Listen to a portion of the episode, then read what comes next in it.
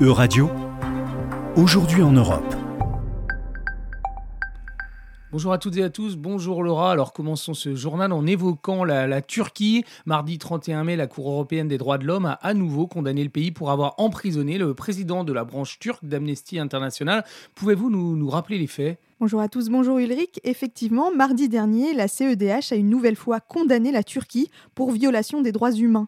Le président de la branche turque d'Amnesty International, Taner Kilik, est accusé par le pouvoir en place d'appartenir au groupe FETÖ, le mouvement terroriste jugé responsable d'avoir orchestré la tentative de coup d'État de juillet 2016. Alors Taner Kilik a été arrêté en juin 2017 et détenu pendant plus de 14 mois, une détention abusive hein, selon l'arrêt de la Cour européenne. Oui Ulrich, la CEDH a statué que la détention en 2017 et 2018 de l'ancien président de la branche turque d'Amnesty International constitue une violation de ses droits à la liberté d'expression et à sa sécurité. Cet arrêt de la Cour européenne attendu de longue date confirme ce que nous savons déjà depuis le début. Taner Kilik a été privé arbitrairement de sa liberté en étant incarcéré pour des accusations forgées de toutes pièces, a déclaré le directeur pour l'Europe à Amnesty International. Et la Turquie est régulièrement hein, condamnée pour ses infractions aux libertés individuelles. Effectivement, à peine un an avant les législatives et les présidentielles, le président Erdogan et son parti cherchent à restreindre les voix dissidentes à l'intérieur du pays. Récemment, la chanteuse turque Mosso s'est par exemple vue interdite de concert, une censure que critique le quotidien Haberturk. Ce qui dérange ces conservateurs hypocrites, c'est que Mosso se soit déclaré favorable à la Convention d'Istanbul qui lutte contre les violences faites aux femmes. Alors Laura, continuons ce tour de l'actualité en nous tournant du côté de l'Espagne. Jeudi 26 mai, les députés espagnols ont approuvé à la majorité absolue l'introduction de la notion de consentement sexuel explicite dans la loi contre le viol, une victoire hein, pour les organisations féministes du pays. Effectivement, Ulrich, jeudi dernier, l'Espagne a durci son droit pénal en matière de délit sexuel.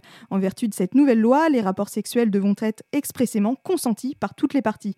Concrètement, le texte permet de considérer tout acte sexuel non consenti de manière libre libre et clair, comme un viol. Pour la première fois, ce ne sera donc plus aux femmes de devoir prouver leur résistance ou leur non-consentement, mais aux hommes de se défendre. Alors une législation hein, qui fait face à de très fortes critiques des conservateurs. Hein. Tout à fait, les critiques déplorent l'établissement d'une présomption de culpabilité pour les hommes, selon les mots du journal conservateur espagnol ABC. Les détracteurs arguent que cette nouvelle loi est contraire aux principes de droit les plus élémentaires. Au contraire, pour beaucoup, l'adoption de cette législation marque un pas en avant pour la protection des femmes contre les violences sexuelles. Alors l'Espagne n'est pas le premier pays en Europe à avoir inversé la charge de la preuve du côté de l'accusé, Laura. C'est vrai, en mai 2018, la Suède avait d'ores et déjà placé le consentement sexuel au centre de la définition juridique du viol. Un renversement donc de la logique qui avait cours jusqu'ici, qui exigeait de prouver le recours à la violence ou à des menaces pour admettre le viol.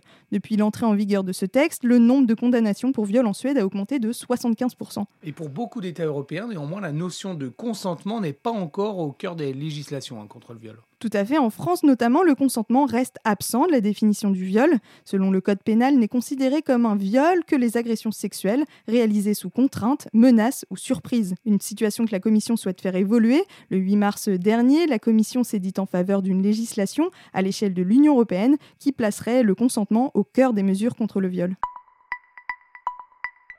Alors continuons ce journal en nous intéressant à l'Allemagne. Lundi dernier, le pays a remis 23 objets d'art à la Namibie, un retour de ces œuvres à leur pays d'origine, subtilisé, on le rappelle, au cours de la seconde moitié du, 19e siècle par les forces coloniales allemandes. Oui, Ulrich, lundi 30 mai, l'Allemagne a expédié une vingtaine d'œuvres d'art namibiennes dans leur pays d'origine, des objets choisis par des experts en Namibie qui revêtent une importance historique ou culturelle pour le pays. Une décision qui suit la reconnaissance par Berlin en 2021 du génocide commis en Namibie par les colons allemands entre 1904 et 1908. Alors la décision de, l'Allemagne rouvre le débat autour de la restitution des œuvres aux pays anciennement colonisés. Effectivement, Ulrich, en France notamment, après d'âpres conversations entre Paris et Cotonou, le musée du Quai d'Orsay a approuvé la restitution de certaines œuvres à leur pays d'origine.